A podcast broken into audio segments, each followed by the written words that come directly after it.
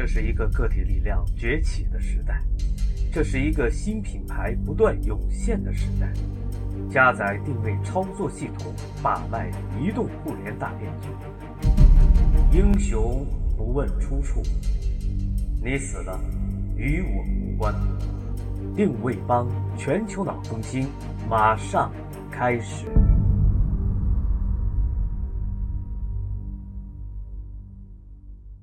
许多市场营销人士把成功看作是大量细小努力的总体结果。他们认为，只要投入足够的努力，就可以同时选择并实施多种战略以获得成功。如果他们是在为某个品类的领先者工作，那么他们会将资源浪费在大量各种各样的营销计划上。他们似乎认为，企业成长的最佳途径就是进入所有领域。如果他们不是在为领先者工作，他们往往试图模仿领先者，只不过想做得更好一些。这正如萨达姆·侯赛因所说的：“我们所必须做的一切，就是更加努力的战斗，而且一切都会迎刃而解。”然而，在市场营销中，更努力的工作并不是成功的秘诀。无论你是努力尝试，还是轻松应对。其结果没有多大差别，而且在越大的公司里，平均定律越会削弱任何努力所带来的真正优势。历史的经验告诉我们，在市场营销中起作用的只有独特的、大胆的一击，而且在任何既定条件下，只有特定的某一种行为可以产生实质性的效果。成功的将军。通过对战局的研究，要谋划出一个出其不意、克敌制胜的突击方案。找出一个这样的方案十分困难，要找出多个这样的方案，通常是不可能的。军事战略家作家 H. 利德尔哈特称这种大胆的突击为最出其不意的战线。在第二次世界大战中。盟军选择的登陆及向德军反攻的地点是诺曼底，那里的海浪及岩石海岸使德军认为任何规模的登陆都不会选择在这样的地点进行。市场营销中同样如此，在大多数情况下，你的竞争对手只有一个容易攻破的薄弱环节。正是这样一个环节，应该成为你全力攻击的焦点。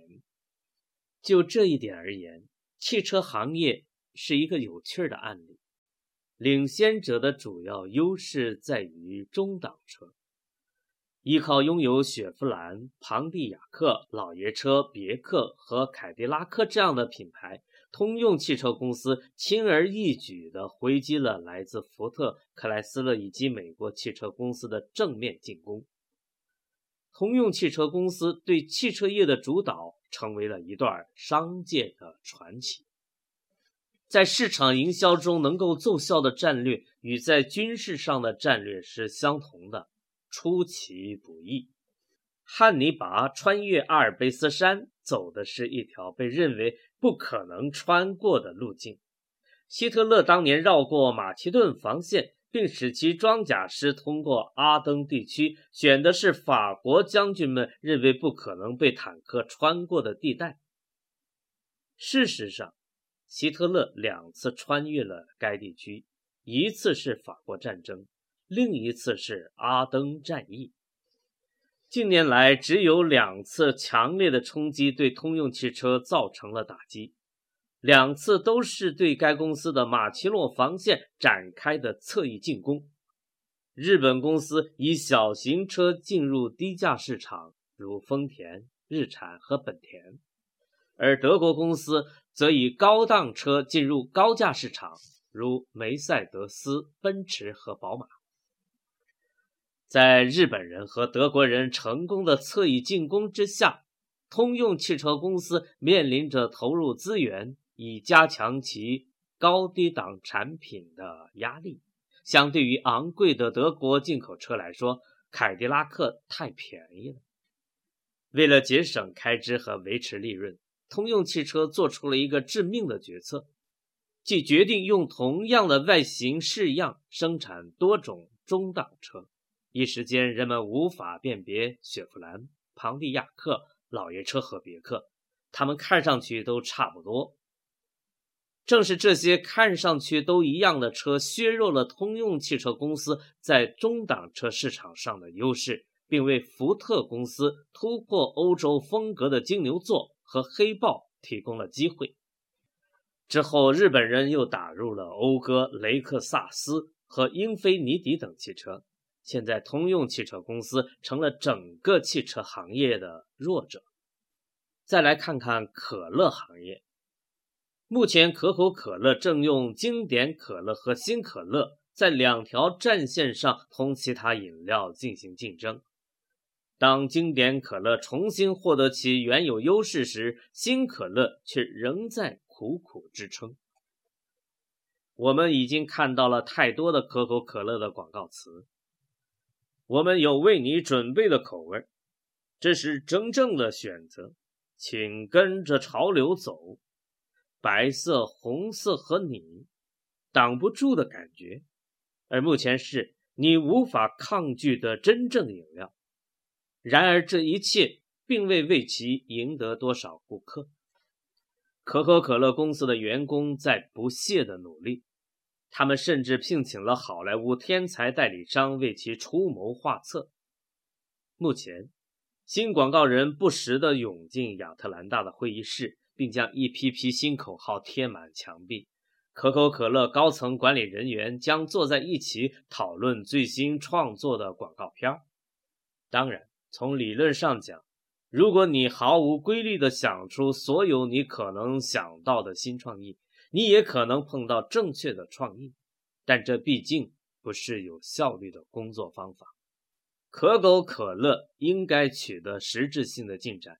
而不应仅限于挖别人的生意，正如我们看到的，可口可乐只能做出这样的举动：一方面向后退一步，另一方面再向前进一步。首先，可口可乐应缩小其阵线，放弃新可乐。这不仅因为它是一个失败的或者陷于尴尬的产品，而且因为新可乐的存在阻碍了公司有效的使用它唯一拥有的武器。让新可乐顺利隐退后，可口可乐便可以按照聚焦定律，重新使用正宗货的概念同百事可乐竞争。为了发起进攻，可口可乐公司可以在电视中对百事一代说：“好吧，孩子们，我们不会强迫你，但当你们想喝正宗货的时候，我们已为你准备好了。”这很可能是终结百事一代的开始。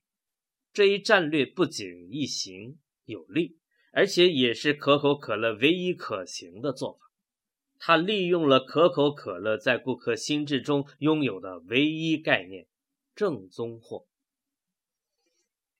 为确定独特的定位或者概念，营销人员必须知道市场上正在发生着什么。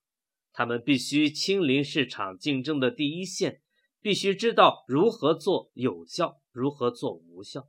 他们还必须亲自参与营销过程。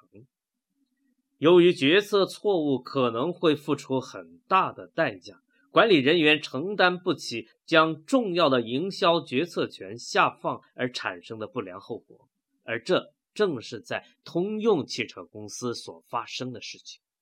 当财务管理人员接管其经营大权之后，其营销计划遭到惨败。这些财务管理人员关心的只是数字，而不是品牌。颇为讽刺的结果是，其销量与品牌的声誉一同下降。如果只是守在总部的办公室，而不是亲自介入营销过程的话，你便很难找到这种独特的方案。